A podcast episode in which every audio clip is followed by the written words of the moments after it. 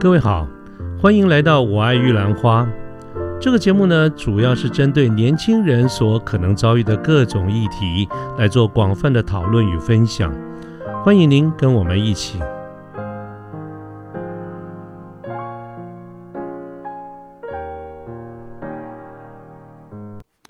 呃，各位好，我是卢天记，现在是民国一百一十年的六月十六号星期三的傍晚，哈。这虽然是傍晚了，快要下，这个太阳快下山了，不过还是蛮热的哈。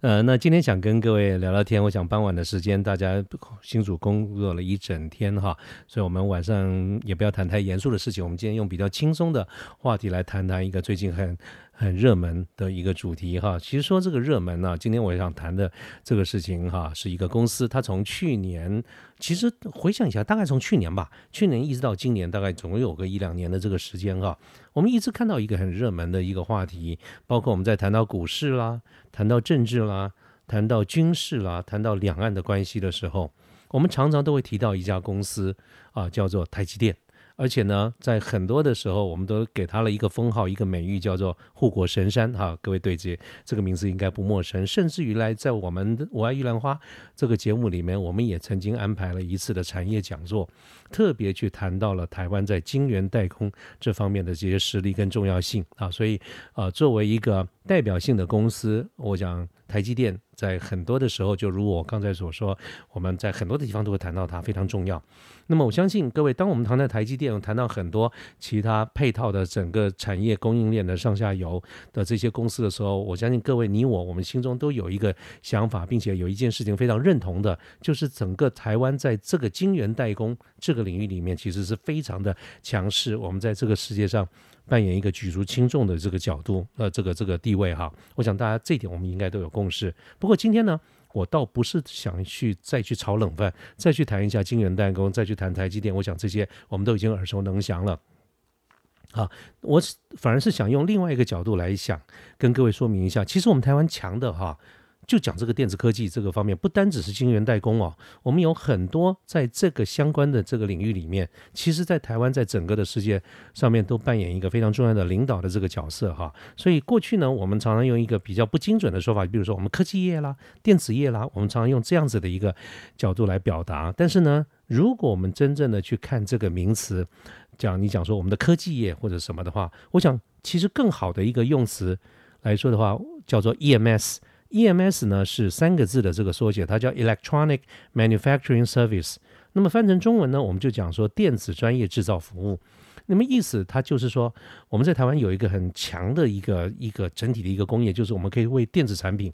的品牌，不管这个品牌是我们国家我们台湾自有的品牌，或者是国外的这个品牌哈。我们为这种电子产品的品牌，我们来提供从制造、采购、设计、物流等等一系列一整体上的一个完整的这个服务，哈，这种我们就叫做 EMS，叫做电子专业制造服务。那么其中呢，我想台湾最有名的就是，呃，是电脑、桌上型电脑、笔记型电脑、网络相关的设备、智慧型手机，这些都是非常具备有代表性的哈。所以，我们今天想要谈的一个重点啊，不是晶圆代工，而是。更广义的来说明，我们台湾的强项其实是在 EMS 这个地方非常强。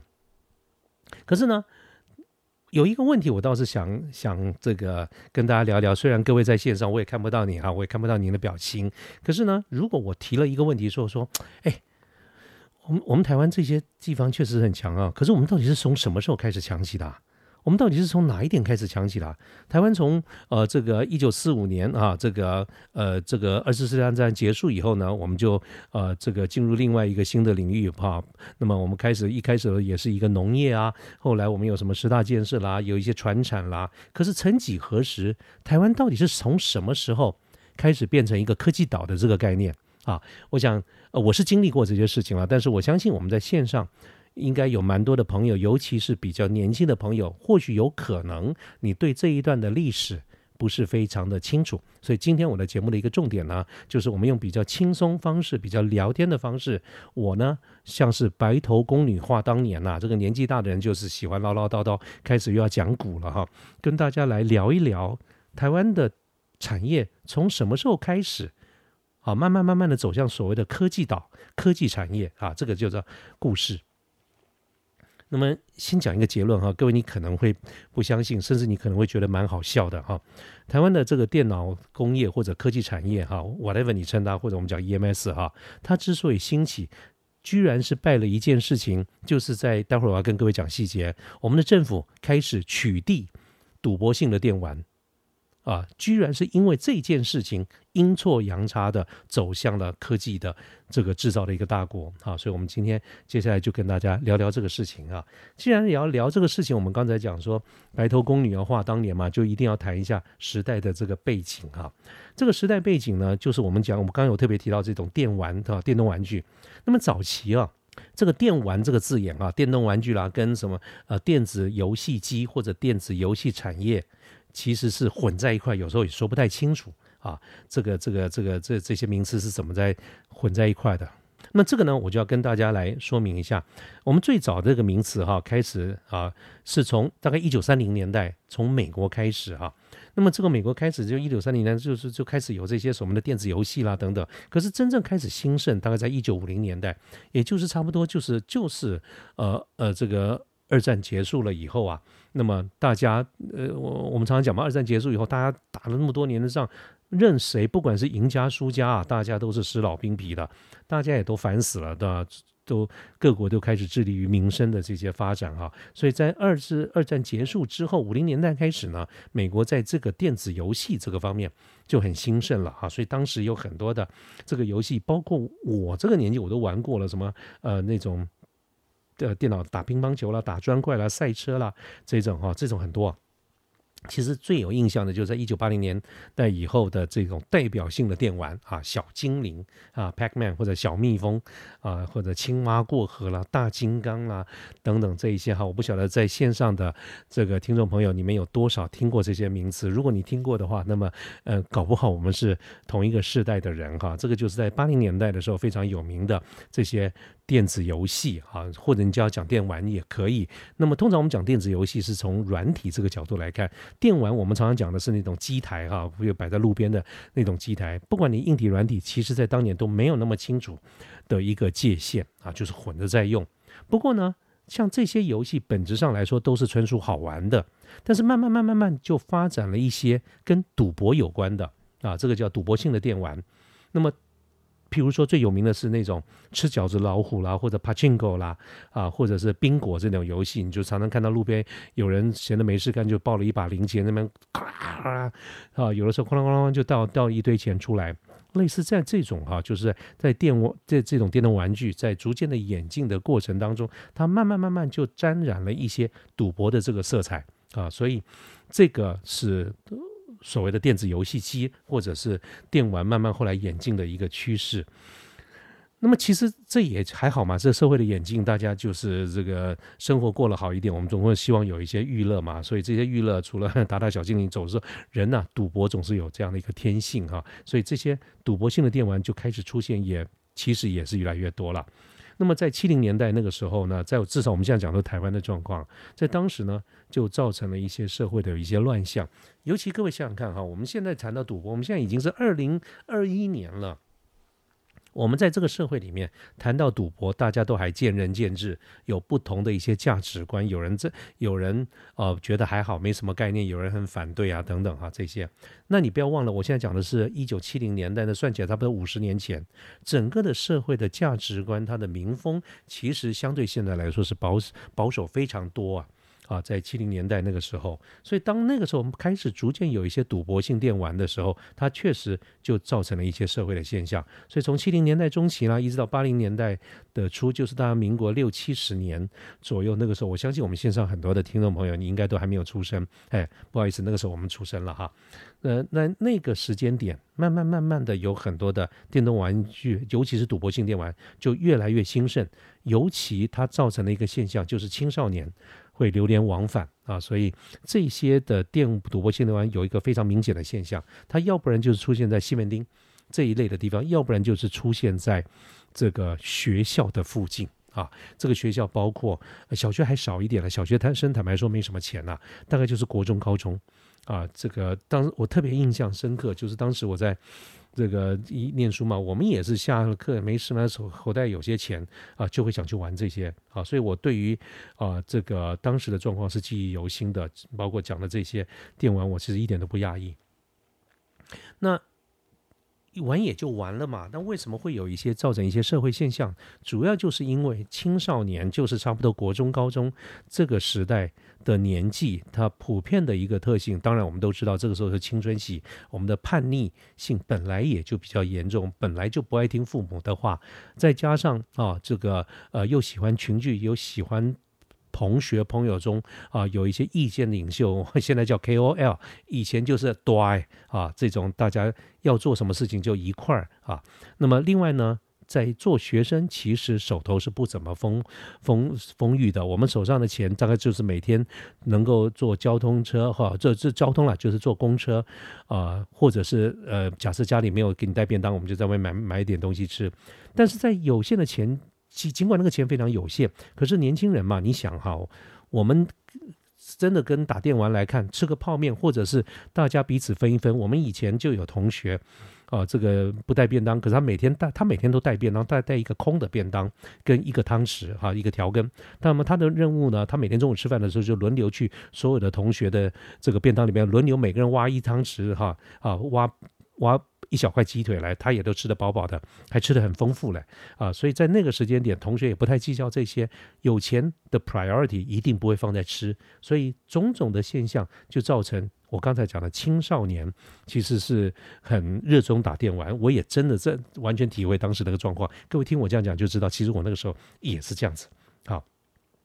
这种事情啊，就越闹越大，越闹越大哈。那么它总会出现一些社会批判的力量，所以当时呢，也就因为它造成了社会的一些乱象啊，包括青少年呐，为了钱铤而走险啊，这些事情时有所闻啊。那么当时还有少年队常常会在路上抓人。各位现在听到少年队，大概也都你大概想不出来是什么事情哈。在当年呢。这个警察单位里面有一个组织，有一个部门就叫少年队。这个少年队主要的就是在白天的时间，他们就会在一些这个这个马路上就会看，看一些离这个离短头发，照说这些这些小鬼应该在上课的，怎么都没有在上课啊？专门去抓那种啊。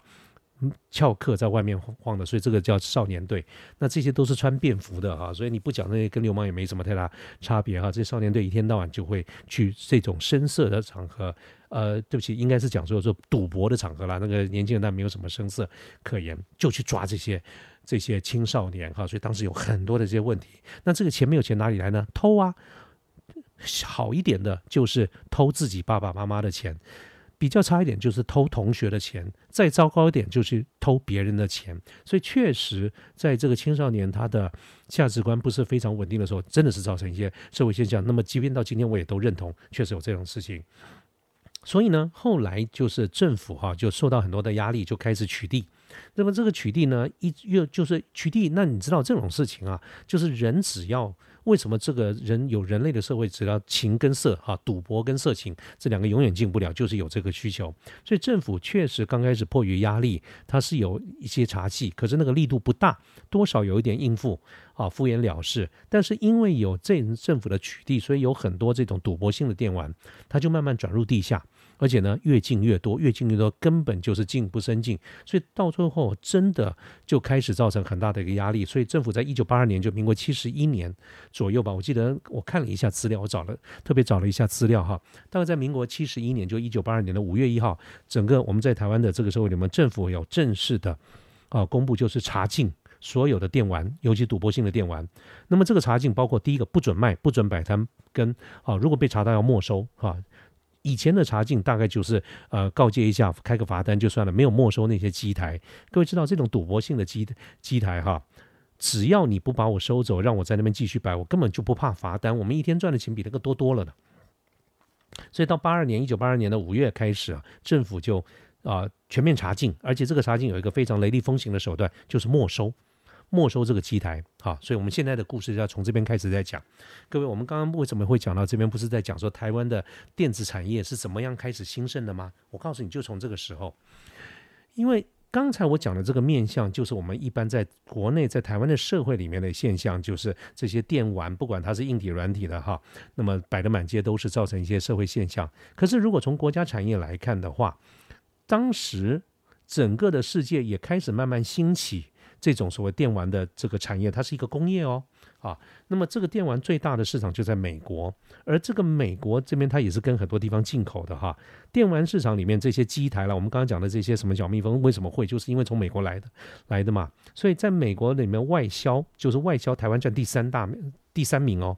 第一名香港，第二名日本，第三名就是美国。呃，对不起，讲错了。第三名就是我们台湾啊，这个就是外销美国是非常大大宗啊，这是我们台湾很重要在当时的一个瓦罗啊，就是赚钱的这个来源。可是现在政府因为社会风气的关系，他把它禁了。可是各位有没有注意到？听我刚才讲的，政府禁的是什么呢？是禁的是不准摆摊、不准营业。可是政府并没有禁止不准生产，原因就是因为啊，我们还有外销。外销这个行业，如果进了生产，那就完蛋。那个、那个是那个整个台湾会受到很大的伤害。可是你现在你想看，一个产业里面，它准你生产，但是不准你在台湾卖，你就只能外销。所以这个时候一瞬间，所有的压力全部都转到外销去了。所以外销就造成杀价啦等等哈。其实外销因为内销进了内销以后，外销也好过不到哪里去。那像这种电动玩具哈。它其实就是我们讲硬体了哈，它跟我们现在看到的电脑其实没什么两样嘛，它一样就是要有键盘，要有个机台，要有荧幕，大概就是这样子啊。所以呢，台湾在当时是世界第三大所谓电玩外销美国的这个供应供应国，在当当时的优势是什么呢？几点跟大家分析，我后来看了很多的资料，我就把它整理出来哈。台湾为什么这么厉害？是因为我们基本上都是逆向工程。这个逆向工程就是我们在看到国外有的这些软体哈，其实从香港从哪边进来，第二天就把它破解了。这个逆向工程是现在我们讲的比较好听的话了。那讲比较白话，简单讲就是抄袭嘛，就是仿冒嘛，啊，就是倒的回来，啊，看他是怎么做的，我们就一样画葫芦做出来。以前的电玩也没有那么复杂，所以其实不难生产。所以因为这些年来，台湾在这个 copy，就是说我们最早也跟大陆一样，我们今天讲大陆是 copycat，其实台湾也是靠这个起家啊，我们就是仿冒起家。而因有仿冒这种电玩，台湾其实培养了一个蛮不错的一个实力哦。有非正式的资料统计啊，大概在一九八零年左右啊，民国六七十年，大概七十年以后，台湾差不多这个非常厉害的这种工程师啊，R D 工程师大概有两千个人，其实算很多的人啊。那这里面包括什么电路设计啦、布线啦、城市设计啦、主机板的组装啦，啊，全部等于说是一个产业里面该有的这个工程师上中下游，我们差不多都有了。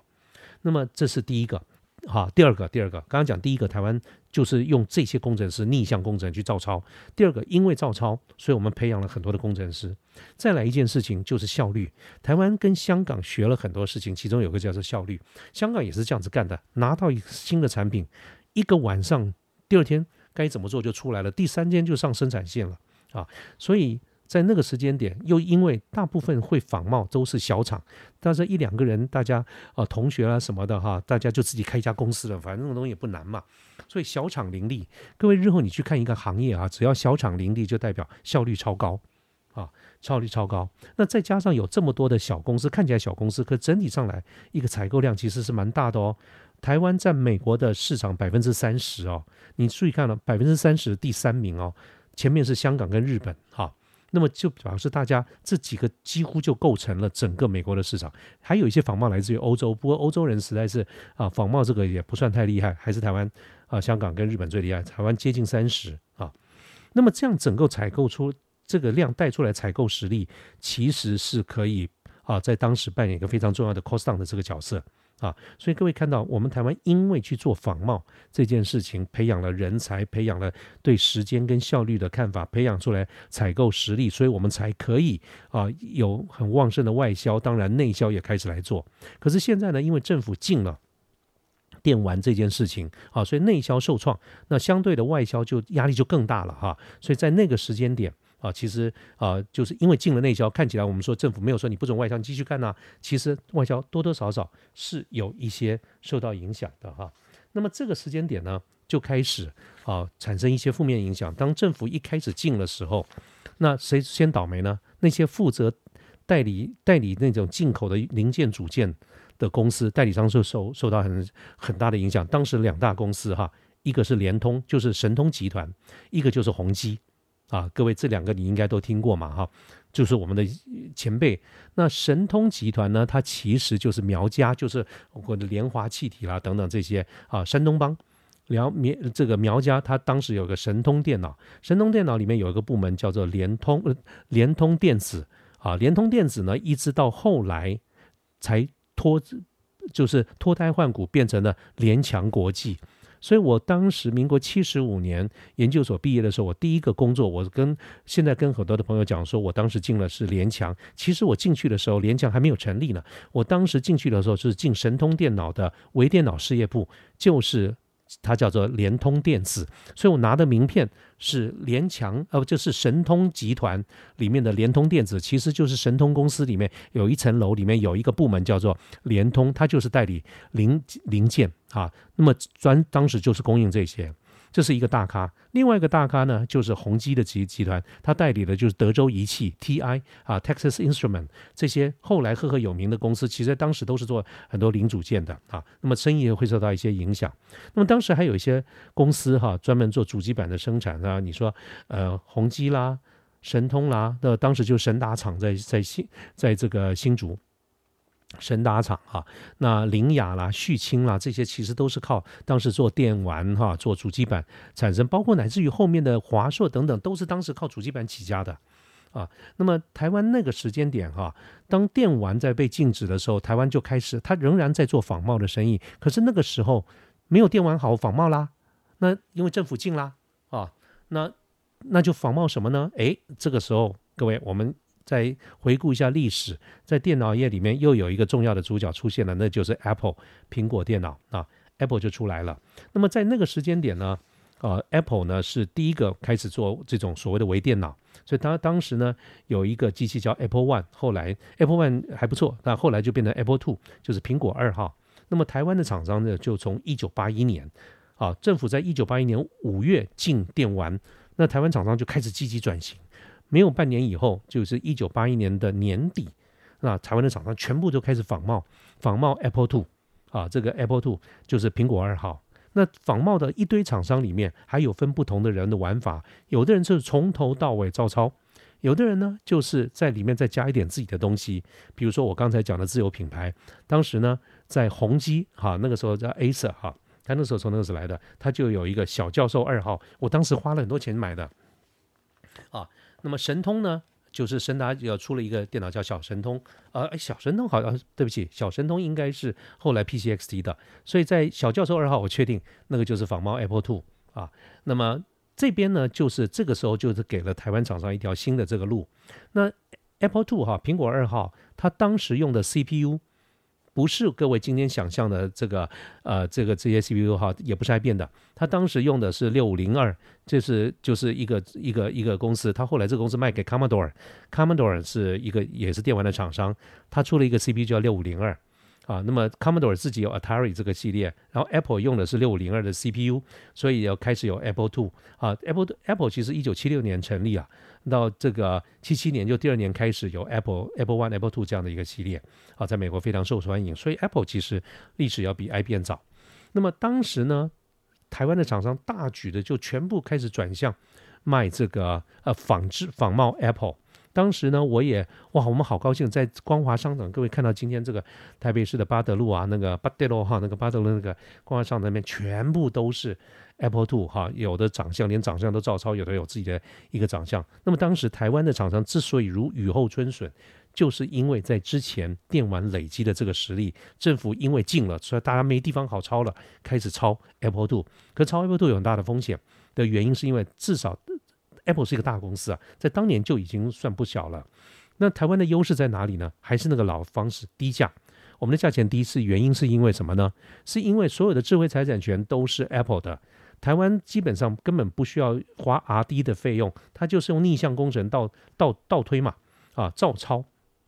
这是第一个。第二，相对来说也比较不重视品管啊，也就是各位后来大陆走的那个路路线啊，就是啊。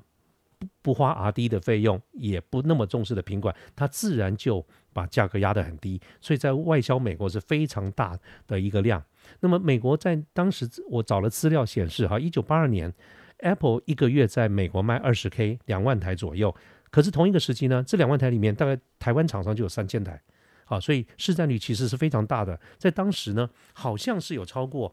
香港、超过日本的样子，哈，所以。这个这个其实对 Apple 而言，刚开始他不怎么抓，是因为想要造成一个整个市场上的一些趋势嘛。可是后来越来越侵蚀了 Apple 的这个业绩之后呢，那么 Apple 就在美国采取了法律行动。那么资料有显示哦，呃，不单是美国，Apple 在全世界十六个国家，它至少兴起了五十个诉讼。那么这个五十个诉讼里面有八成全部是台湾厂商和被告。啊，那么有赢有输的啊，这是这是一点。但是各位就会可以注意到，在当时的一个情况，就是啊，电玩被禁了以后，在很多厂商说，上帝又开了另外一扇门，就是没东西要抄了，我们来抄 Apple Two。那么 Apple Two 一边抄抄以后，那么又有法律的这个行动，所以后来呢，又出现了一个对台湾厂商而言叫做个救命救命的一个产品，就叫做 IBM 的 PC。各位知道，IBM 是一个大型电脑公司哈，但是它在大概应该是在啊八一年的吧，差不多。对对，我看一下，一九八一年哈，一九八一年的时候，IBM 就是看到 Apple 这种个人微电脑的兴起啊，他也想来搞一套。可是从时间上来说，Apple 已经抢在前面出了，所以 IBM 那时候超短线，它超短线是怎么做呢？它的 CPU 就去找了啊，这个别家也不是 IBM 自己的，它当时用了八零八八。它是相对效率比较差，它是啊，对它的汇流排对外十六，对内是八，啊，就是八位元，那不是他的东西。那么他的操作系统呢，也当时就去 IBM 来不及自己发展了，他去找西雅图找了一家公司，那家公司就是 Microsoft，在当时它就叫微软 Microsoft。那么他去啊找了这个 Microsoft 呢，去做了一个呃这个操作系统，在 IBM 就把它叫做 PC DOS。啊，D DOS D O S 哈，PC DOS。那么当时跟微软的协议就是双方都可以用这一套，就是它的条件很宽松，只是为了赶快取得一套作业系统。所以它当时的条件就是 IBM 这一套系统拿在 IBM 叫 PC DOS，那微软也可以挂自己的名字卖，所以微软的名字就叫 MS DOS，这两个是一样的东西啊。那么这两个其实都是呃这个这个去外面搜寻来的啊，CPU 用的是八零八八别人的。操作系统用的是 MS DOS，在 IBM 把它改名叫 PC DOS，但是 IBM 自己的东西叫什么呢？BIOS 有一个里面就是所谓的 I/O，就是这个 Input Output 的控制的一套 firmware 哈，这个地方我就不要讲太深了，就是里面像是一套的一套神经系统，一个逻辑，就是电脑怎么控制这些进出的，这个叫做 BI 呃 BIOS 哈，这个 BIOS 那个 BIOS 是自己的。所以 IBM 也靠这个地方卡住了一些人哈，所以 IBM 后来的 PC 也大卖，原因倒不一定是跟这个 Apple Two 的好坏，而是在那个时间点，大家对于这种个人微电脑的需求越来越大啊。原来一个一台小电脑自己就可以去做 Word 啦，做这个呃 Lotus 一二三，就是后来的 Excel 哈。当年 Excel 是很差的，当年最好的公司叫莲花啊，莲花公司它有个 Lotus 一二三这个软体。长相就跟现在的这个呃 Excel 一样啊，所以当年 Excel 是毫无地位的，是 Lotus 一二三。那 Lotus 一二三又是抄 VisiCalc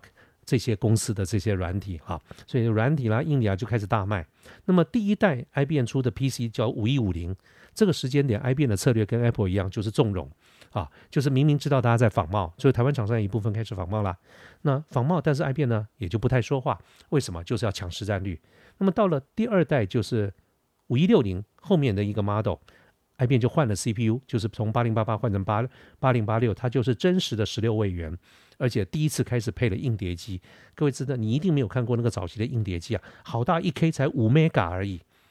啊，这个是呃吓死人的哈。那那从那个时间点呢，IBM 因为卡住它的这个 BIOS 哈，所以大家在抄的时候。就相对辛苦，所以在那个时间点，在一九八三年，我们台湾非常重要的一个单位叫工研院啊，就是 ERSO，各位在新竹竹东工研院就开始有一个计划，就是我们要去发展 IBM PC 的相容性啊，相容性的这个东西。所谓相容，其实就是我们承认我们还是要相 compatible 照抄，可是我们要尊重智慧财产权，要规避这个部分啊，所以台湾就开始啊，除了硬体的抄以外，包括软体啦，包括系统的软体哈。那 IBM 本身是采取开放性的系统，就是说你按照它的这个 BIOS 的架构，你很多的加值的所谓 add-on 卡等等啊，这个音效卡啦、什么卡啦，都可以往上加，包括中文的卡啊。所以后来就陆陆续续发展出来非常多台湾在很多的卡。上面的优势包括主机板、包括音效卡、自行卡啊、加速的卡等等这些啊，都是因为 IBM 后来采取一个开放式的架构，Apple 一直采取封闭的架构，所以到后来就没有人仿冒 Apple 了，因为 IBM 是开放式的架构啊，让大家就欢简单讲是欢迎啊做相容性，IBM 不会讲 copy 这个字眼啊，所以那个时候差不多就是一种八几年开始哈。也就是说，各位，我们回顾一下，我刚才讲的是比较快的哈，但是就是说，整整个的电子业这件兴起的时候，它其实是一段一段有一些机遇的，因为有电玩，所以我们开始抄；因为政府禁了，所以的我们必须得去找别的生路。这个时候出现了 Apple，那 Apple 大家靠 Apple 吃饭吃了一一段时间不长，Apple 又开始啊要抓了，所以这个时候 IBM 又兴起了。啊，IBM 兴起的时候，为了要跟 Apple 竞争，它就一部分的系统开去开放式的架构啊，对于整个技术资料是公开的。这个时候呢，也允许也容忍相容性的产品。台湾就在那个时间点啊，慢慢的从一开始的这种转仿冒哈，逐渐的就开始有自己的智慧财产权啦，也非常重视，开始重视品质，重视生产效率，重视啊一条龙等等这一些。那么到后来呢，就发展两个方向。一个方向呢，就是自有品牌，所以我们后来看到神通啦、宏基啦、华硕啦、维新啦，各位今天看到市场上的这些厂商挂自有品牌的。另外一个部分呢，就是走代工，所以各位看到代工啊，这个电子五虎啦、什么华硕啦、呃呃和硕啦、广达啦、呃这个人保啦、啊这个伟创啦这些啊，帮很多的国外知名的品牌代工。那么这些呢，整体上来说都是一个。我们刚才讲 EMS 啊，就是所谓的这个 electronic 的这个这种 service 啊，是这样子的一个一个概念啊，所以这个就是造成我们台湾在这几十年来，你可以看到台湾的科技产业啊，我们很多时候用很含混的名称啊，叫科技业、电子业啊，或者有时候我们也不急于，也并不认真的去定义说它到底有什么不一样，就是因为它变化非常的大。可是呢，真正想起来，就是因为刚才讲的那几件事情哈。所以我就是最近忽然想到这些事情。我们常常讲护国神山，护国神山，好像也有看到一些声音说，嗯，台湾不应该只有啊台积电。我想跟各位讲，台湾真的不止，而且事实上是不止台积电哈。除了晶圆代工以外，我们在其他 EMS 这个地方也是非常强的这个部分哈。所以呢，今天呢，我讲大概就讲到这边，跟各位用聊天的方式，我们也不不用看太多的这些数字型的这个资料啊。这个看看我们的当时是怎么起来的。那各位如果对这个话题有兴趣的话，其实我还可以准备再跟各位讲一下整个整个 EMS 呢，在接下来我们在二零二零啊这个二十一世纪，接下来台湾怎么走，配合了整个现在的这个局局势哈。各位看到，在美国政治上有很大的一些变动，使得从一九年开始，一八一九年开始，中美的对抗代表整个世界的供应链啊，就会开始有区分红色供应链跟红非红供应链。那么再加上台湾在过去这些年来，我们一直推动的就是要想办法要离开中国哈，比如说就是这个呃这个南进策略。那么台湾的 EMS 呢，在南进南向这个部分会有哪一些的这个这个变化呢？或许这也是我最近在看一些资料。啊，看一些，再整理一些资料。当然，有一部分的资料是非来自于外贸协会相关的这些资料。各位如果有兴趣的话，专面弄让我知道。那么或许呢，我们可以找一个时间，我再跟各位整理一下。啊，目前台湾的这些 EMS 大致上来说，啊，面对将来包括在美国市场、欧洲市场还有东南亚市场大致上的一些趋势。好，那今天呢，我们就讲到这个地方。我看太阳也快也差不多 该下山了哈，差不多。是休息的这个时间了啊，所以各位，那今天就谈到这边了啊。OK，那就这样子，拜拜。